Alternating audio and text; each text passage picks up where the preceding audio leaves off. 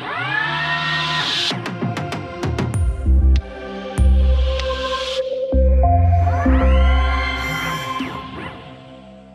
Hallo, liebe Zuhörerinnen und Zuhörer, willkommen zu einer neuen Folge des Logistik-Podcasts von Vitron. Mein Name ist Robert Weber und heute haben wir zwei Gäste im Podcast. Das erste Mal, dass wir wirklich so im Trio vor Ort live aufzeichnen könnten, weil wir haben das in der Vergangenheit immer über Remote gemacht, aber heute haben wir, ein Parkstein, haben wir in Parkstein einen Gast, den Marco Prügelmeier. Hallo Marco, grüß dich. Ja, hallo, sehr schön, dass ich hier sein darf von Noise, ja. Und was Noise und Vitron verbindet oder noch nicht verbindet oder verbinden wird und was vielleicht äh, Überschneidungen da sind, werden wir heute im Podcast ein bisschen rausfinden. Und mein zweiter Gast, Helmut Prischenk. Hallo. Grüß Gott. Ähm, Marco, äh, ich glaube, viele kennen noch gar nicht Noise. Äh, sag uns ein bisschen was zum Thema Noise. Was ist Noise? Was macht Noise? Ähm, was habt ihr vor? Ja, ist kein Wunder, dass es noch nicht viele kennen. Es gibt es ja auch noch nicht so lange. Bisschen länger als ein Jahr äh, ist es her, dass wir gestartet haben. Also Neues Technologies ist ein Startup im Bereich der Logistik. Zwar auch im Bereich der, der Lagerlogistik, aber für den ganz, ganz kleinen Bereich. Also im Grunde für urbane Lagerlogistik, könnte man sagen. Mhm. Oder für sehr dezentrale Lagerlogistik. Mhm. Das ist Nanolager oder wie kann man das nennen? Ja, Nano-Fulfillment könnte okay. man es nennen. Und für die Zuhörerinnen und Zuhörer, die sich nicht vorstellen können, es ist so ein bisschen, für mich erinnert es immer an die DHL-Paketbox, wenn ich eure Bilder sehe. Ja, aber in dreidimensional. Die, die Paketbox ist ja sozusagen, hatte nur eine Zugriffsfront, ja, und dann ist dahinter nichts mehr. Und äh, bei uns ist es dreidimensional. Ja. Wir haben uns ja kennengelernt über den Podcast Robotik in der Industrie. Da haben wir mal zusammen mit dem Helmut Schmidt von äh, Agilox eine Folge gemacht. Und da hast du dein Projekt vorgestellt. Und dann hat der Prischenk die Folge auch gehört. Und jetzt will ich natürlich wissen, warum hat sie das interessiert? Das Neues. Ja, weil das äh, in dem Gesamtkontext, den wir mit dem Kunden immer wieder besprechen, eine wesentliche Rolle spielt. Da ist es dann äh, spannend zu sehen, wie diese unterschiedlichen Bausteine, Module, Lösungen, Maschinen zu einem gesamtschwingenden System kommen für den Kunden. Das war das Interessante, weil wir ja oftmals vom Problem herkommen, das heißt also vom Kunden, wenn ich es mal ganz hoch hänge von dem Filialleiter oder von dem Endkunden, der sagt, er möchte seine Lebensmitteleinzelhandel sprechen wir jetzt, ne? Genau. Primär, ja. genau. Äh, wobei ich will gar nicht so sehr auf Lebensmittel äh, eingrenzen. Mittlerweile ist es so, dass ja Kunden äh, wirklich Cross-Sortiment denken. Das heißt also Food, Near Food, Non-Food und auch Cross äh, über die verschiedenen Geschäftsmodelle, also stationär und digital. Wir sehen sie dann oft aus der Brille des End-End-Kunden, also sprich aus dem Filialleiter der sagt, ich möchte die Ware in äh, den Shelves haben oder den Endkunden, der sagt, ich möchte die Ware an der Haustüre haben oder beim Click and Collect, äh, dass es abholt. Und äh, wir kommen dann praktisch von der Seite, von dem äh, generischen Problem und arbeiten uns dann langsam vor zu dem Thema, welche Maschine könnte das Problem lösen. Und das ist im Grunde genommen äh, genau von der anderen Seite und deswegen war es so spannend. Ich habe mir gedacht, als wir die Folge damals aufgenommen haben, habe ich gedacht, der Prieschen, der rauft sich jetzt die Haare, weil jetzt hat er noch einen Channel, den er bedienen muss. Also Click and Collect, äh, Filiale, E-Commerce und jetzt macht der Marco Prügelmeier noch einen auf. Und jetzt müsst ihr auch noch für äh, die Nanolager kommissionieren. Also erstmal, äh, Haare raufen geht bei mir nicht mehr. Bei mir schaut schon seit mehreren Jahren die Leinwand durch. Also das äh, Problem kann ich Ihnen nehmen. Aber grundsätzlich ist es so, dass wir ja ohnehin nicht mehr in der Welt leben, wo wir äh, eine Destination haben, nämlich den Store, äh, sondern das ist ja sowieso sehr breit gefächert. Die Frage ist ja immer, wie intelligent und wie eng sind diese Destinationen dann angebunden. Äh, also an irgendetwas zu liefern ist ja das eine äh, und das da vorne abzustellen, aber das wirklich zu integrieren, äh, das ist ja dann das Spannende für den Kunden, wo sich die Frage stellt, soll man etwas physisch und informationstechnisch integrieren, ja oder nein? Dass es da viele unterschiedliche gibt, das kennen wir schon aus der Vergangenheit. Habt ihr das Problem auch auf, auf dem Schirm, diese Integration in die Supply Chain? Oder sagt Neuss, naja, das ist uns am Ende egal. Wenn der Rewe, der Edeka, äh, der Tegut das gut finden, dann wird es schon irgendwie eine Lösung geben, wie wir es integrieren. Nee, ich bin, ich komme ja aus der Automobillogistik. 20 Jahre BMW. Ja, richtig, genau. Ja, ich glaube, eins, was man ja als Logistiker sowieso per se lernt oder drauf hat, ist äh, Gesamtzusammenhänge und Gesamtketten zu denken. Also das machen wir natürlich sehr wohl. Äh, also was passiert vor unserem Nano-Fulfillment-Lager und was passiert danach. Aber andererseits ist es so, dass man als Startup sich natürlich fokussieren muss und wir fokussieren uns jetzt erstmal auf den Baustein des Lagers an und für sich und dem, was man da noch ergänzend machen kann an Automatisierung. Es soll aber alles zusammen dann natürlich in eine Gesamtkette passen. Mhm. Ja? Und äh, da haben wir schon eine Vorstellung, äh, können wir auch gerne drüber reden. Also Wichtig ist es nur, dass wir jetzt nicht was bauen, sowohl von der Cloud her als auch von der äh, Hardware bei uns, was dann nachher gar nicht passt und funktioniert. Mhm. Und das will ich vermeiden, indem wir gleich eine eigene Vision haben zur urbanen Logistik. Lass uns doch mal, äh, bevor wir über die, über die Kommunikation sprechen, lass uns mal in euer System reinschauen. Ähm, was ist da für eine Automatisierung verbaut? Mhm. Also das äh, System basiert auf kleinen Robotern, die in einem äh, Regal rumfahren und die, die Ware. Hast du selber gebaut oder kaufst du dir die? Mit einer Partnerfirma zusammen entwickeln wir die und bauen die jetzt auch im Libanon mit der Firma Spexal. In Libanon baut Im ihr die? Im Libanon, ja richtig. Genau, wow. Genau. Aber da kann man sich ja noch unterhalten dann, ja. ob es nicht Deutschland auch ein ja. Standort wäre. Ja. Wenn ich hier so am Standort von Vitron bin und sehe, was hier alles in Deutschland gebaut wird, bin ich sehr begeistert, muss ich sagen. Nein, Libanon, ähm, warum kommt das so? Weil ich in meinem äh, BMW Innovation Lab äh, tatsächlich sehr viele Studenten von überall auf der Welt hatte. Und wir hatten eine sehr gute Partnerschaft äh, zu den Unis im Libanon, in Beirut. Und äh, einige meiner, äh, meiner PhDs, meiner Studenten sind dann wieder zurückgegangen, äh, haben dort eine Robotics-Firma gegründet und mit denen arbeiten wir zusammen. Wie, wie, wie kann ich mir diesen Roboter vorstellen? Du kannst da ja kein, sagen wir mal, ein UA oder Roboterarm reinstellen, sondern wie sehen mhm. diese Roboter aus? Was ist, wie Kannst du es beschreiben? Ja, es ist mehr wie ein AMR äh, in ganz klein. Ja? Mhm. Also mehr so wie so eine, eine Mini äh, 35 mal 35 Zentimeter, so hoch. Äh, wie ein ferngesteuertes Auto. Ja, genau, wie, wie ein ferngesteuertes Auto und die fahren dort in den Regalen rum. In verschiedenen Regalen. In verschiedenen Regalebenen und äh, bringen die Ware zum Mann. Ist, ist jetzt keine Intelligenz dafür vonnöten, oder? Naja, es ist eine Intelligenz vonnöten für die ähm, Steuerung der Roboter. Es ist ja nicht nur ein Roboter je Ebene, sondern mehrere wie man äh, den, den Materialfluss innerhalb des Regales sozusagen äh, organisiert. Äh, da ist natürlich schon Intelligenz vorhanden. Also für mich hört es wie so ein, wie so ein kleines RFZ an. Äh, Shuttle ist wahrscheinlich der bessere Begriff. Also mit RFZ bedienen Sie ja typischerweise mehrere Ebenen und äh, bei, äh, ich kenne jetzt Ihr System äh, zu wenig, äh, ob Sie jetzt dann mehrere Ebenen bedienen. Es gibt Shuttle, die bedienen ja eine Ebene und Shuttle, die bedienen mehrere. Äh, aber das können Sie besser beantworten als ich. Genau. Nee, wir bleiben momentan mit den Robotern in der Ebene, mhm. in einem ersten Schritt jetzt, mhm. ähm, weil ein, ein anderer Grund, warum wir jetzt überhaupt auf eine Neuplanung, man könnte jetzt sagen, man nimmt was, was vorhanden ist. Es gibt ja genug Logistik-Automatisierung äh, in der Welt. Äh, warum bauen die denn da jetzt noch was? Äh, da habe ich äh, eine eigene Theorie dazu. Ich glaube, je dezentraler man geht, mit der Automatisierung, umso anders muss ich die Automatisierung denken. Oder es gibt so ein paar Spezialitäten, die ich dann denken muss. Nehmen wir das Thema äh, Lautstärke. Ich kann nicht wie, wie mit einem normalen äh, Regalbediengerät äh, da irgendwo durch die, äh, die Wohnung donnern, ja, wo oben drüber vielleicht Leute schlafen. Ja. Also es muss eine gewisse Lautstärkenrestriktion erfüllen. Ähm, es muss sehr modular sein alles, weil ich ja in jeden verwinkelten Querschnitt auch irgendwo reinkommen will. Wenn ich in diese kleinen lege, also ist schon klar, wenn ich jetzt äh, in, in Größenordnung über 2500 Quadratmeter denke, das, was wir heute als Logistik kennen, da ist es natürlich egal. Mhm. Und äh, das Dritte ist äh, das Thema Instandhaltung mhm. beispielsweise. Ich, ich habe ja da gar keinen Instandhalter ja, in meinem dezentralen Store äh, in der Stadt kann ich vielleicht einen Roboter rausnehmen und in, in eine Paketbox stecken und wieder zu uns zurückschicken, aber ähm, mehr kann da nicht gemacht werden. Ja.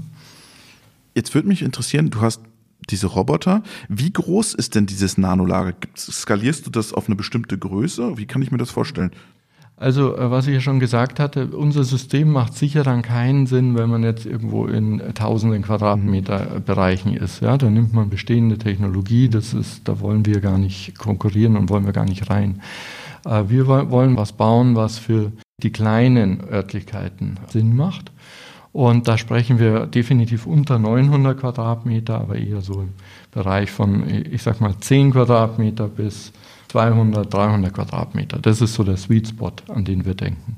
Und da skaliert es, zum zweiten Teil einer Frage, da skaliert es einfach mit Modulen. Ja, es besteht aus einzelnen, es ist sehr modular aufgebaut. Das heißt, äh, äh, ich kann da auch in jeden, jeden Winkel oder um Säulen rum oder sonstiges, ja, weil ich möchte we möglichst wenig von den örtlichen Gegebenheiten abhängig sein, die äh, in der Stadt bestehen.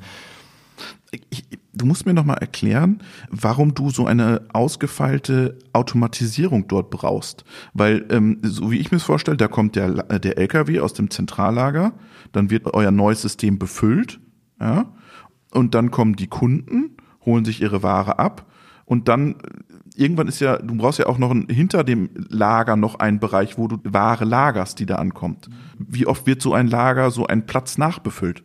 Mhm. Also die, die ersten Kunden, die auf uns zugekommen sind, als wir noch im Stadium der Idee mhm. tatsächlich waren, waren äh, die Q-Commerce-Player. Mhm. die haben gesagt, ähm, ja genau sowas brauchen sie. Wer ist das? Gorillas oder was? Beispielsweise Gorillas, genau, mhm. ja. Äh, warum macht es Sinn? Weil eben dort eine Automatisierung für den Pick-Prozess äh, benötigt wird, ja, also eine Ware-zu-Mann-Funktionalität benötigt wird oder Sinn macht. Man kann es natürlich auch ganz normal, traditionell machen. Ich kann auch durch den Supermarkt laufen und die Ware zusammen äh, äh, picken. picken, tragen. Ja. Aber das ist natürlich ein äh, immenser Aufwand. Und äh, bei uns ist es so, dass eben die Ware zum Mann kommt. Das heißt, das durch den Laden laufen erledigt sich damit schon mal. Und das Zweite ist, dass man natürlich im Regal, äh, im, im Regal nicht so dicht lagern kann, äh, wie bei uns in dem Regalsystem.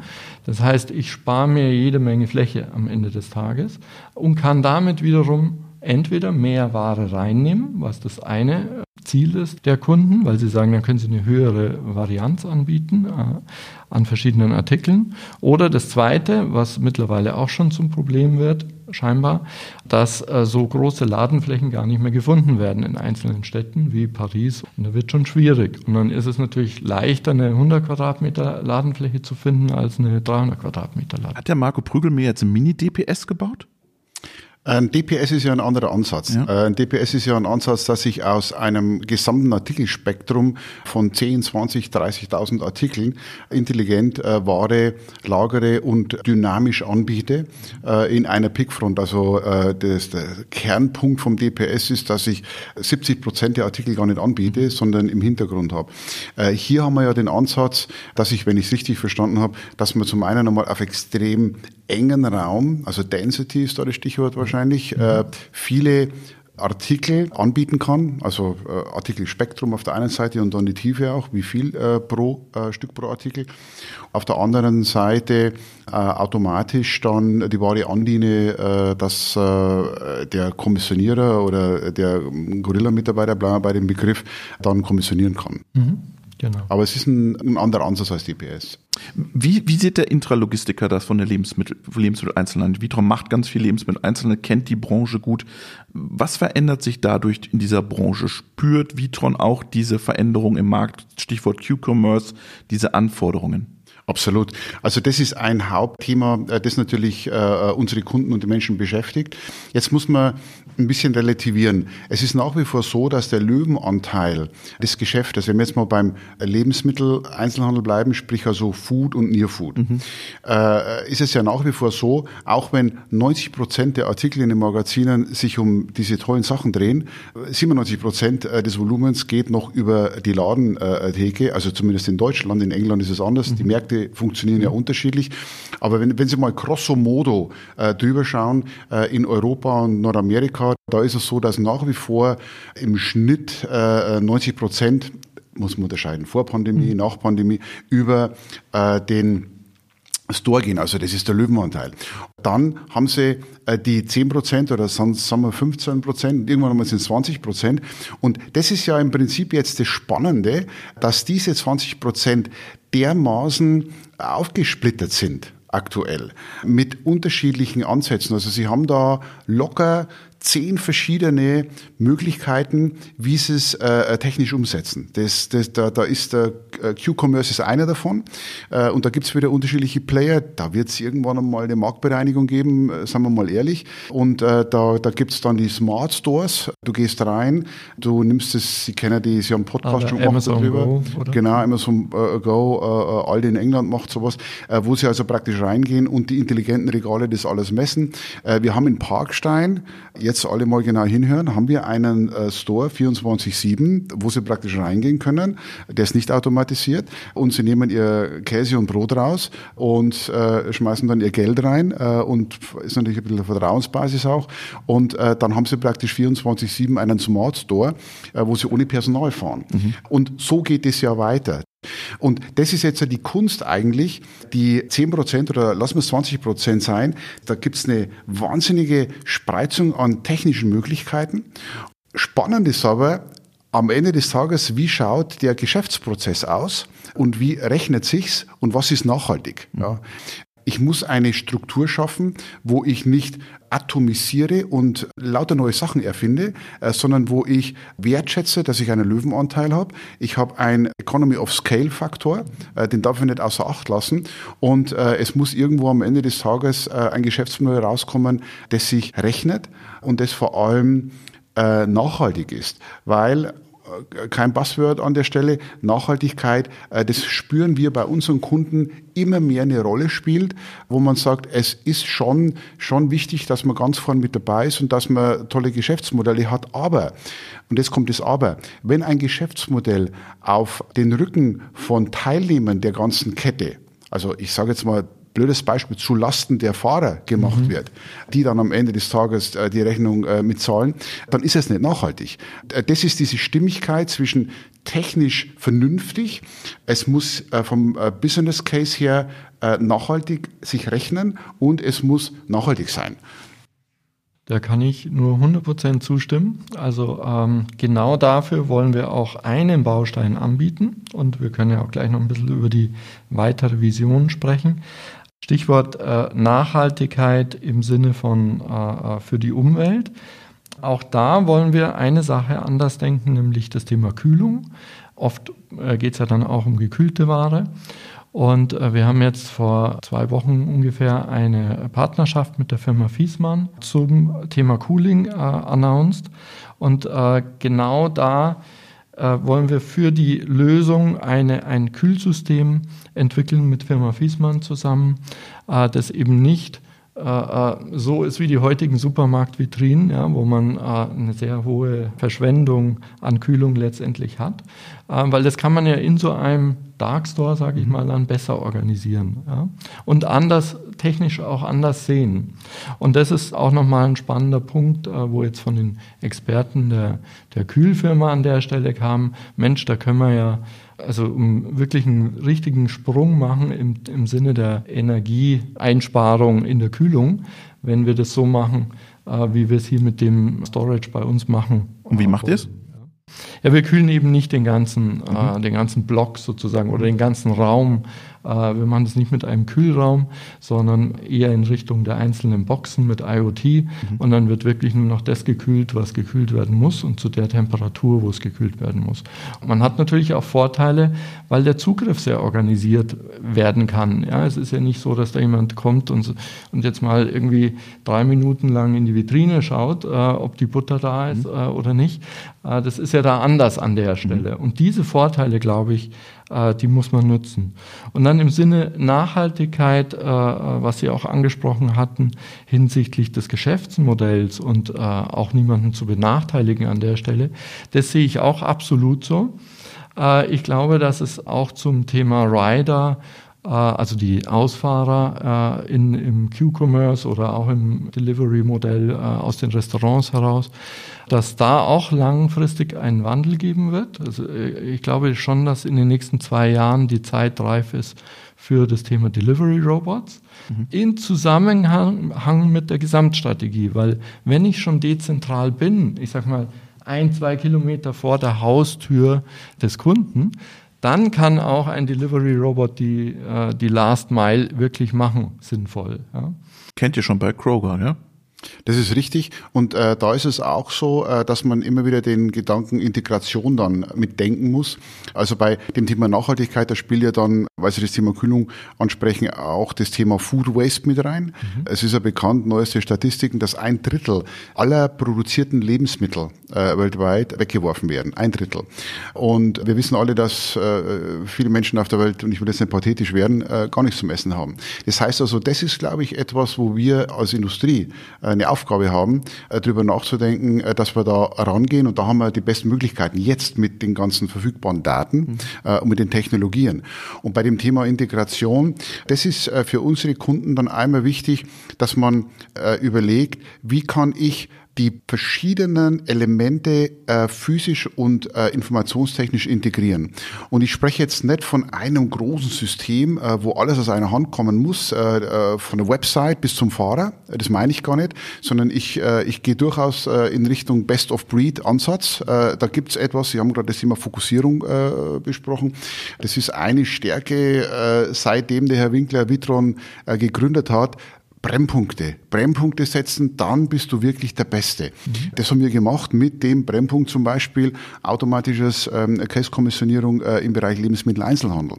Deswegen sind wir da, wo wir sind. Und der Best-of-Breed-Ansatz sagt ja dann, wenn du den Besten in einem bestimmten Bereich hast, wie kannst du den dann vernünftig integrieren mit äh, einem Besten aus einem anderen Metier, so dass du keine Inseln schaffst. Weil das ist ja das Problem, dass wir nicht die Insel stationärer Handel und die Insel E-Commerce äh, und die Insel Non-Food und die Insel Food, dass man es schafft zu integrieren und zwar nicht zu integrieren, äh, äh dass es zu kompliziert wird, weil man kann sich ja die Finger brechen beim Integrieren, sondern so integrieren, dass ich sage, ich gebe ein Beispiel, äh, wenn ich 90 Prozent des Volumens äh, stationär ist und ich bekomme 90 Prozent der Ware von dem Vorlieferanten, von dem Produzenten, dann habe ich noch 10 Prozent, äh, die in einen anderen Kanal gehen. Wenn ich die 10 Prozent schon beim Wareneingang, und da nehme ich nur ein Beispiel, anders behandle, dann kann ich gar nicht auf diese Skalierungseffekte kommen wie die 90 Prozent. Also muss ich mir schon einen Kopf machen, wie schaffe ich es, diesen Löwenanteil zu benutzen, um die anderen 10 Prozent darauf mitsegeln zu lassen. Sie verstehen, was ich meine? Und genauso ist es später dann, wenn man sagt, wo ist denn jetzt dann die Integration zu einem Q-Commerce, zu einem Click and Collect, zu einem Automaten?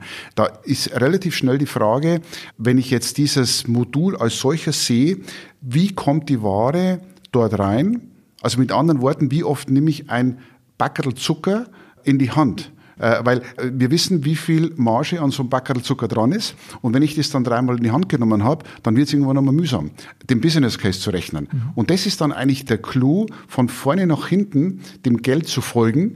Wo verliere ich, wo gewinne ich, äh, wo kann ich die Marge noch retten, damit es am Ende des Tages ein Geschäft wird, weil wir müssen davon ausgehen, dass der Endkonsument nicht ein Vielfaches dafür zahlen wird für diesen Service, äh, sondern wir haben Kunden, die challengen natürlich den Preis, also Endkonsumenten meine ich. Wie, wie hättest du es gern gern?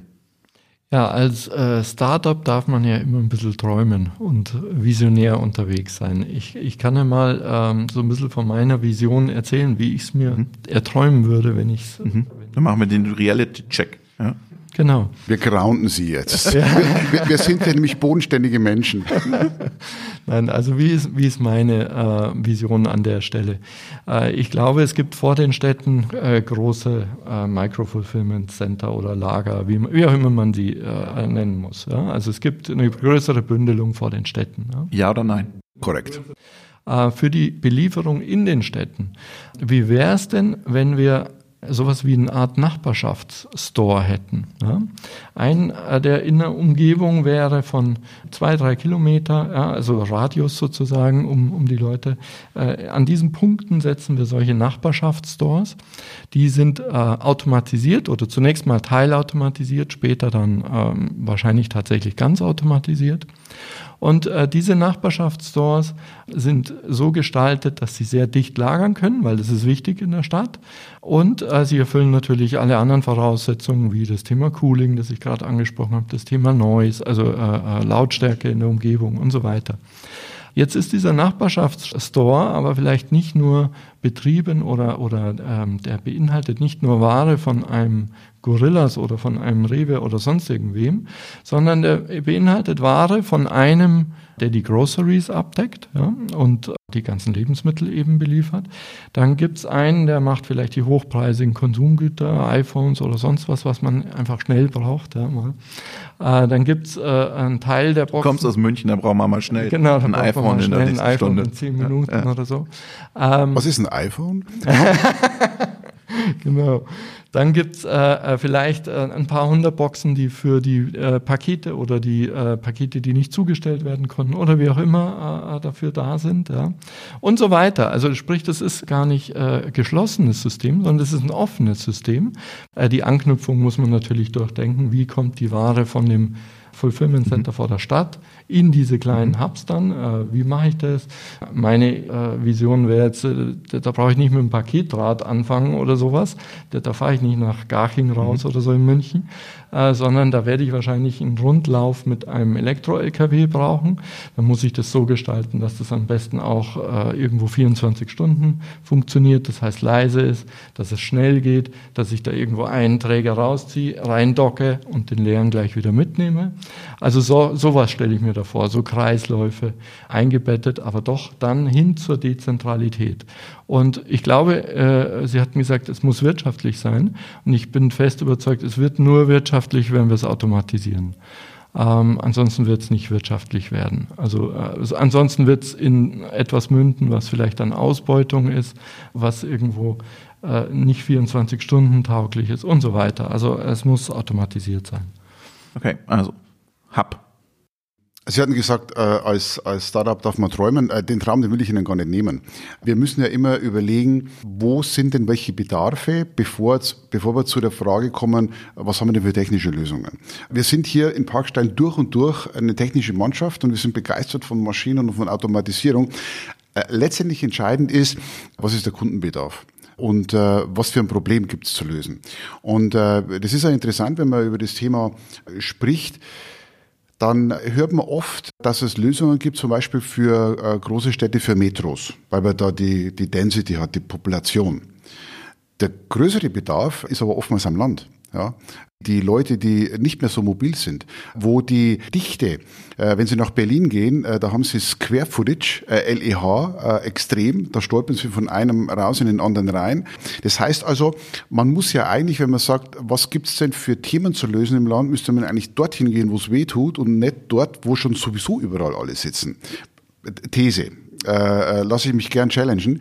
Äh, deswegen sieht man auch, dass die unterschiedlichen Anbieter äh, unterschiedliche Wege gehen. Also da gibt's Anbieter, und da will jetzt gar nicht mich in, in, in Labels und Namen versteigen, die sagen, mir ist eigentlich die echte Innenstadt Berlin ist mir am allerliebsten. Da komme ich an kürzester Zeit mit meinem Fahrrad an die meisten Kunden. Der nächste sagt, ich will eigentlich die Einfamiliensiedlungen, weil da kann ich mit meinem Van schön durchfahren. Dreimal Hochhäuser hintereinander sind für mich eine blanke Katastrophe. Äh, also ganz ein anderer Ansatz. Und äh, deswegen äh, würde ich das immer gerne durch die Brille des Kunden sehen, nämlich wo ist eigentlich ein Bedarf. Äh, bei dem Thema äh, was Sie angesprochen haben, da, das geht ja in Richtung, wie habe ich einen äh, in der urbanen Logistik, also wie habe ich einen, einen intelligenten Bauplan, zum Beispiel in einer Metro. Da müssen wir, glaube ich, zwei Sachen unterscheiden. Ähm, wenn wir so eine, so eine Logistikkalkulation anschauen, so wie es wir kennen. Äh, Ich kann jetzt nicht über so mal Vertrieb von iPhones sprechen. Das äh, ist jetzt nicht unser Metier. Da haben wir, da haben wir wirklich äh, keine Intelligenz dazu. Aber wenn wir über unseren Markt sprechen, dann kann man Big Picture sagen, du hast ungefähr die Hälfte der Kosten hast du in der Logistik beim Picken, beim Lagern und die Hälfte auf der Straße. Und deswegen wird meiner Meinung nach ein Schlüsselelement der urbanen Logistik sein, wie bewegen wir die Ware in der Metro. Können wir uns jetzt leisten, ich jetzt bin immer provokant, können wir uns jetzt leisten, dass jeder Hersteller und jeder Anbieter seinen eigenen Lieferservice hat? dass jeder äh, seine eigene Versorgung und Entsorgung hat. Also so wie Sie heute die Paketfahrer, also ich bin ja ganz selten zu Hause, aber wenn ich dann mal daheim bin, dann komme ich kaum durch meine Straße durch, die ist relativ schmal, äh, weil da irgendwelche weißen und braunen Autos mit äh, gehetzten Fahrern mit roten Köpfen da immer stehen. Das kann es ja eigentlich nicht sein. Ja, das ist die, die Seite äh, 50 Prozent. Das ist der, der große Hebel. So, und dann sind wir äh, in der Abteilung, wie viele Produkte muss ich lagern? Wo brauche ich die? Wo, wo ist es schlau, die Ware zu lagern? Und kann ich dann irgendwie, wie Sie sagen, Nachbarkeit, kann ich dann vielleicht sogar konsolidieren, dass man da kooperiert? Und da ist meiner Meinung nach das Thema, wie man es technisch umsetzt, gar nicht so sehr der Punkt, sondern der Punkt ist, äh, schafft man äh, den Kooperationsaspekt wir hatten ja die erste These war ja, dass es vielleicht sich auf dem Land viel mehr lohnen würde als an der Stadt. Ähm, auf dem Land ist die Not größer ja. ja und der Bedarf. Äh, das ist äh, ganz richtig, weil die Leute wollen ja gerne in ihrem mhm. Dorf oder in ihrer ländlichen Gegend was zum Einkaufen mhm. haben und wollen nicht wegen jeder Butter, die gerade ausgeht, irgendwo äh, 20 Kilometer fahren. Äh, deshalb ist es sicherlich richtig. Nur brauche ich da wahrscheinlich an der Stelle die Automatisierung gar nicht so stark oder dieses Thema Density, das in der Stadt Sinn macht. Vielleicht, ähm, ich bin auch ein sehr großer Freund, das höre ich jetzt so ein bisschen raus bei Ihnen, aber ich bin auch ein großer Freund von Offenheit und mehr System Welten. Ja? Und vielleicht macht an so einer Stelle so eine Art Amazon Go äh, Shop viel mehr Sinn, wo die Leute reingehen und sich das nehmen und entweder so wie hier in Parkstein auf Vertrauensbasis, äh, weil sich sowieso vielleicht äh, jeder kennt und, und jeder keiner was rausnehmen. Jeder kennt. Jeder arbeitet bei Vitron, genau. Ähm, nein, ähm, wo man aber äh, tatsächlich mehr auf das Thema dann Vertrauen setzen kann. Oder man macht es überwacht, eben wie im Amazon Go Shop. Ja. Aber ich brauche dieses Thema Density an der Stelle gar nicht. Also vielleicht ist es dafür das die beste Lösung. In der Stadt, glaube ich, braucht man das Thema Density mhm. kombiniert mit einer Automatisierung, die aber wiederum relativ wartungsarm und, mhm. und low cost mhm. auch ist, muss man, muss man auch sagen. Mhm. Ja? Weil Sie haben es ja auch genannt, äh, es ist schwierig, eine Automatisierung für Butter und, und Milch zu machen, weil einfach die Margen da nicht, nicht so groß sind. Ja? Bei den iPhone schaut es dann schon wieder anders aus. Aber genau, ich denke auch in dieser Vielfalt, aber man muss es irgendwo ko koordinieren und irgendwo in zumindest mal die Kette zusammenbringen, ja, vom großen äh, Verteilzentrum vor der Stadt in die kleineren Hubs rein und dann wenn wir es dann auch gleich richtig machen wollen, auch weiterdenken, wie, wie sieht es denn in fünf Jahren aus? Fahren wir da immer noch mit den Fahrradfahrern aus oder kommen da zunehmend vielleicht auch Delivery-Robots dazu? Auch da gibt es eine technische Vielfältigkeit von welchen, die auf dem Gehweg fahren, Fahrradweg oder auf der Straße. Ähm, auch da gibt es unterschiedliche Aspekte. Äh, allein darüber könnte man sich jetzt unterhalten. Aber ich glaube, das spielt gar nicht die Rolle. Wir brauchen irgendwo mal diese Durchgängigkeit im System. Und äh, dass das offen sein kann, äh, absolut. Ja. Aber es muss ja irgendwo mal einen Startpunkt geben, ja, sonst wird es nie nie weiterkommen. Was ich mich frage, ähm, wenn ich jetzt zum Beispiel äh, Click und Collect nutze bei, bei Rewe zum Beispiel, da bin ich daheim und da mache ich keine Spontankäufe mehr. Hat der Rewe überhaupt ein Interesse daran, das weiter zu forcieren, weil im Supermarkt die Umsätze vielleicht viel höher sind? Und was sagen die Rewes, die Edikas, wenn du da mit der Idee kommst? Weil da bestelle ich ja wirklich zielgenau, da bestelle ich nur das, was ich wirklich brauche. Und das ganze Thema Displaywerbung, das ganze Thema äh, Zufallskäufe, ach, ich komme, ich nehme noch eine Kiste Bier mit oder was auch immer, das geht denen ja total verloren, wenn du jetzt mit deinem Neues um die Ecke kommst. Ähm, also ja, wir sprechen auch mit normalen äh, Lebensmittelhändlern. Mhm. Äh, die finden unser Konzept auch interessant. Jetzt ein bisschen aus einem anderen Blickwinkel mhm. heraus, mehr aus so einer Art Store im Store-Konzept mhm. oft, ja, weil sie sagen, okay, gewisse Waren können wir da können wir da vielleicht viel dichter lagern und äh, mit einer Ware zum Mann Funktionalität. Oder der Kunde bestellt am Eingang sozusagen seinen Langsamläufer und der, bis er rausgeht, ist er dann wieder da. Für solche Geschichten könnte das interessant sein. Ansonsten äh, ist es ja so, dass äh, Rewe hat sich ja beteiligt an Flink, mhm. äh, so viel ich weiß. Also die sind natürlich interessiert auch an solchen Konzepten. Warum? Weil der Lebensmittelmarkt ja entsprechend groß ist. Ich, ich habe mal was gelesen, 250 Milliarden im, in Deutschland ähm, Umsatz. Und zunehmend wandert eben mehr und mehr auf schnellere Konzepte, mhm. Lieferkonzepte. Ja? Und auch da gibt's ja genau diese Vielfalt ja, wieder. Da gibt's welche, die machen das aus dem Lager vor der Stadt raus, ja? haben aber dann einen größeren Belieferungshorizont. Der liegt eben bei drei, vier Stunden ja, oder ein Tag. Ist äh, genauso ein Konzept. Ja? Was man allerdings schon sieht aus anderen Ländern, wo das Thema Q-Commerce, ich sag mal, schon ein bisschen länger läuft. Beispiel Land hm, China? Oder? Aus Moskau, Moskau? habe ich das mal gehört. Ich kann es allerdings habe ich keine Statistik, um das zu belegen. Aber dort habe ich gehört, dass die Leute nicht mehr bereit sind, über einen Zwei-Stunden-Belieferungshorizont äh, äh hinauszudenken. Mir erscheint das persönlich auch ganz logisch, weil wenn ich zu Hause bin und irgendwas mache zu Hause, ein, ein Zeithorizont von zwei Stunden, da kann ich sagen, ja, das ist mir dann auch egal, ob es jetzt in zehn Minuten kommt oder in einer halben Stunde oder in einer Dreiviertelstunde. Hauptsache eher wichtig ist, ich weiß, wann es kommt. Ja, ich habe die Prognosezeit, passt und ich bin nicht jetzt irgendwie zwei Stunden daheim und dann kommt es äh, nach zweieinhalb Stunden. Also dieses Zeitfenster unter zwei Stunden wird, glaube ich, zunehmend interessanter. Ich kann jetzt nur tatsächlich für die Städte sprechen. Am Land ist es natürlich was anderes. Da ist es eher dann die grundsätzliche Verfügbarkeit. Mhm. Ähm, aber da ist es, glaube ich, äh, kann ich mir jetzt auch weniger die Belieferroboter vorstellen, muss ich sagen. Lass uns nochmal über Kommunikation und äh, zum Abschluss nochmal über das Thema Integration sprechen. Ähm, ist das dann, ist das neue System am, am Vitron WNS dann sozusagen angedockt und äh, fragt äh, im Logistikzentrum die Ware ab und ruft sie dort ab? Zum Beispiel wäre denkbar, ja. Wir haben eine API und können über die API alles anbinden, sei es der Scanner von, von äh, den Kunden oder sei es die WMS-Systeme, also da ist alles denkbar. Mhm. Also wir binden ja äh, heute schon eng die äh, Filialen an, an unser System. Also man kann ja, wenn man es abstrakt denkt, kann man ja sagen, die, die Filiale ist ein Lagerort, mhm. getrennt in den Verkaufsraum und den Backroom und dort liegt Ware und wir kennen den Bestand und die Filiale meldet sich selbst und äh, da haben wir auch schon viel Intelligenz drin in der Form, dass wir zum Beispiel sagen, wenn ein bestimmter Artikel normalerweise als Case, als Umverpackung geliefert wird, dann kann es ja sein, dass es in einer Saison an einem Tag schlau ist, nur ein Einzelstück äh, zu liefern, weil es äh, ökonomisch nicht sinnvoll ist, gleich ein Case zu nehmen.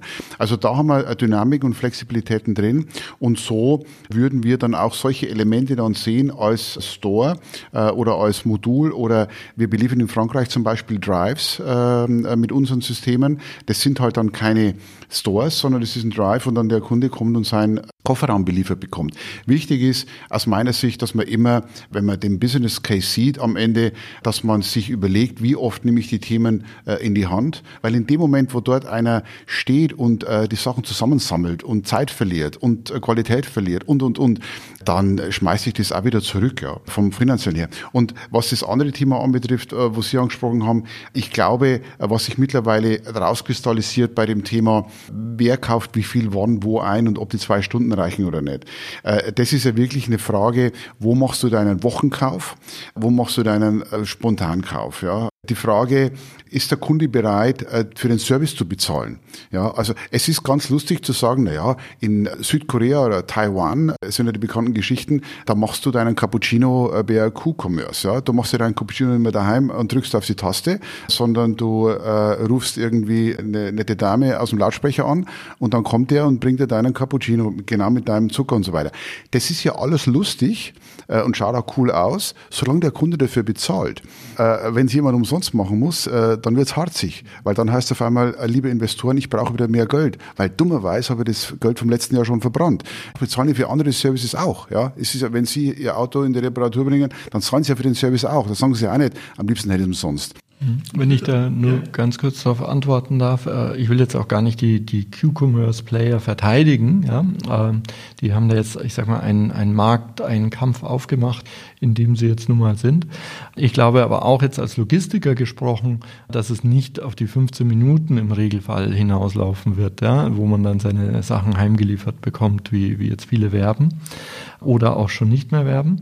Ich glaube, dass da sehr wohl eine Bündelung stattfinden muss, ja, und dass eine gewisse Verteilung stattfinden muss. Also das wird sich dann einpendeln. Und es gibt vielleicht es, dass ich mein, meine Sachen auch in 15 Minuten bekommen kann, aber dann muss ich halt entsprechend dafür zahlen. Ja, das ist dann, muss dann halt vorgehalten, ist ein Spezialservice sozusagen, ja.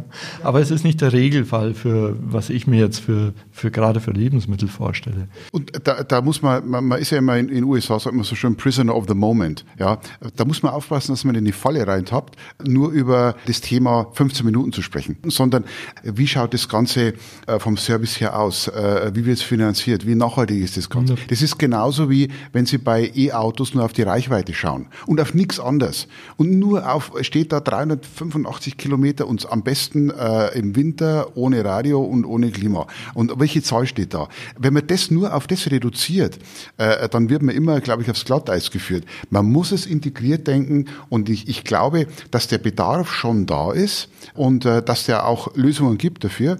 Aber ich glaube, es nützt nichts, wenn man da zu kurz springt und nur versucht, auf ein Thema äh, drauf zu gehen, sondern das Rundumpaket muss passen. Das muss mit den Menschen passen, mit der Technik. Es muss finanzierbar sein äh, und es, äh, du musst es auch über Jahre hinweg äh, überstehen ich möchte nur die, wenn wir jetzt die 15 Minuten nehmen, da äh, sind wir völlig d'accord, da schauen wir nicht drauf.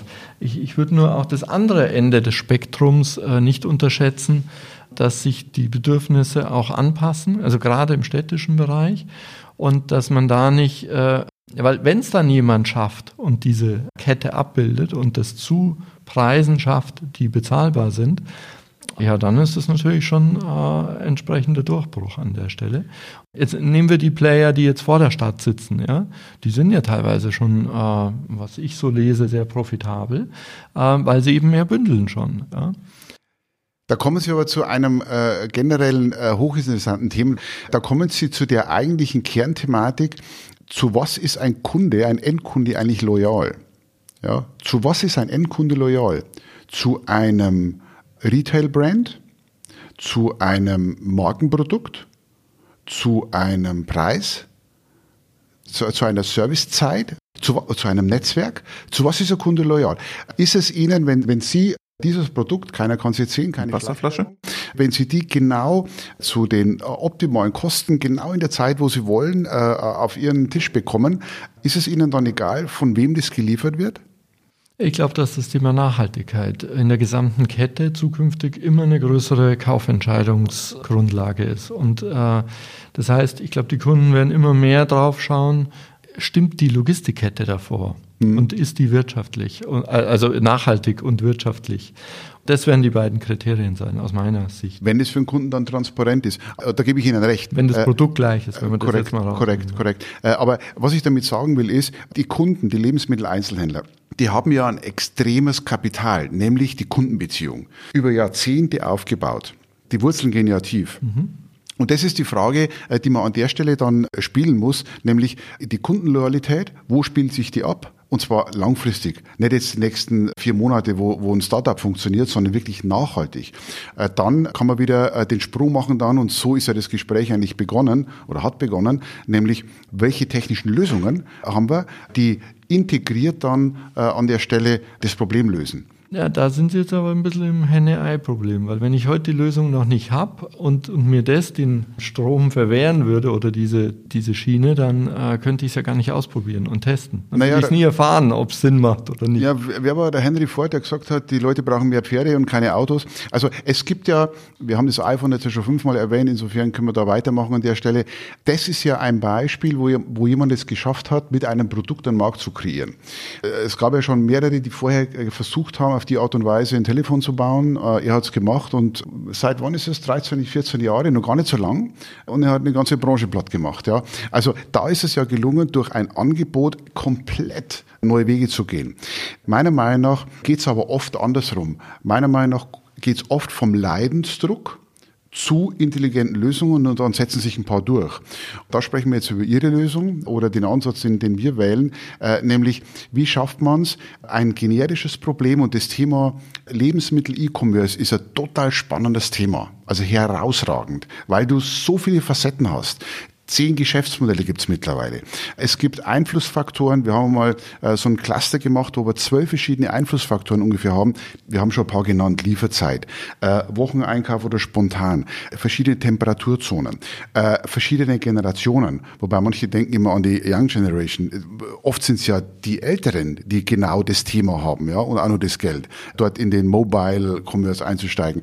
Also diese Thematik, dass du auf der einen Seite äh, zehn, zwölf verschiedene verschiedene Ansätze hast, wie du das, Thema löst und du hast aber zehn, zwölf verschiedene Einflussfaktoren. Das ist mathematisch total interessant. Äh, und deswegen ist es so spannend, das Geschäftsfeld. Ja, vor allem für Sie als Mathematiker. Absolut. und ich, äh, äh, ich leugne ja, dass ich jemals Mathematik studiert habe. Das ist ja schon fast 50 Jahre her. 40. Ich würde jetzt zum Abschluss nochmal eine Frage an, an die Neues-Kollegen stellen. Und zwar möchte ich wissen, wie hättet ihr denn gerne die Waren geliefert bekommen? Wollt ihr eine Palette? Depalettiert ihr das dann? Oder wollt ihr äh, Units haben? Wie, wie, wie wäre in einer idealen Welt, wie soll das angeliefert werden? Am liebsten würde ich sie nachhaltig mit dem E-LKW angeliefert bekommen in einer, einem Waren- oder Behälterträgerkonzept, ja, mhm. den ich äh, rausrollen kann, andocken kann, an äh, das neue System, den leeren gleich wieder abdocken, wieder mitschicken. Okay, und rundlaufen. der Shuttle holt sich oder euer genau. Roboter Und der holt Roboter sich. holt sich aus dem, das ist wie, wie ein Teil des Regals mhm. eigentlich. Ja? Und äh, der Roboter holt sich das dann raus. Und ich hätte es gerne, dass natürlich mehrere Anbieter in einem so einem dezentralen Hub gehostet sind, ja? weil dann habe ich bessere Effekte, auch für die Umwelt bessere Effekte, kann auch die Belieferung ganz anders gestalten, weil dann macht es nämlich auch Sinn, dass der E-LKW da reinfährt und das liefert. Genau. Und das kann die kommen sicher. Das kann nicht kommen. Ja. Wir haben ja immer über zwei Ebenen des Themas gesprochen. Die eine Ebene ist die technische Ebene, wie man sowas löst. Das splittert sich wieder in Physik und in IT. Und die andere Ebene ist ja äh, Multimandantenfähigkeit. Das heißt ja, dass sie mehrere Player äh, zusammenbekommen, ob das dann, ob sie dann Food mischen oder mhm. Non-Food oder, oder alles. Äh, und diese beiden Ebenen, die muss man, glaube ich, spielen. Dann äh, darf man letztendlich den Transport nicht vergessen. Aber das, was Sie beschreiben, das ist ja das, was wir äh, zum Beispiel äh, in Frankreich bei den Drives anbieten anbieten, wo wir wissen, wie ist ein Drive ausgestattet und dann im äh, Verteilzentrum schon so kommissionieren, dass wir wissen, wie er am effektivsten das dann vereinnahmen kann, dass wir Zeit und Handgriffe sparen. Vielen Dank, Marco Prügelmeier. Bitte sehr. Danke, Helmut Prischank. Herzlich gerne.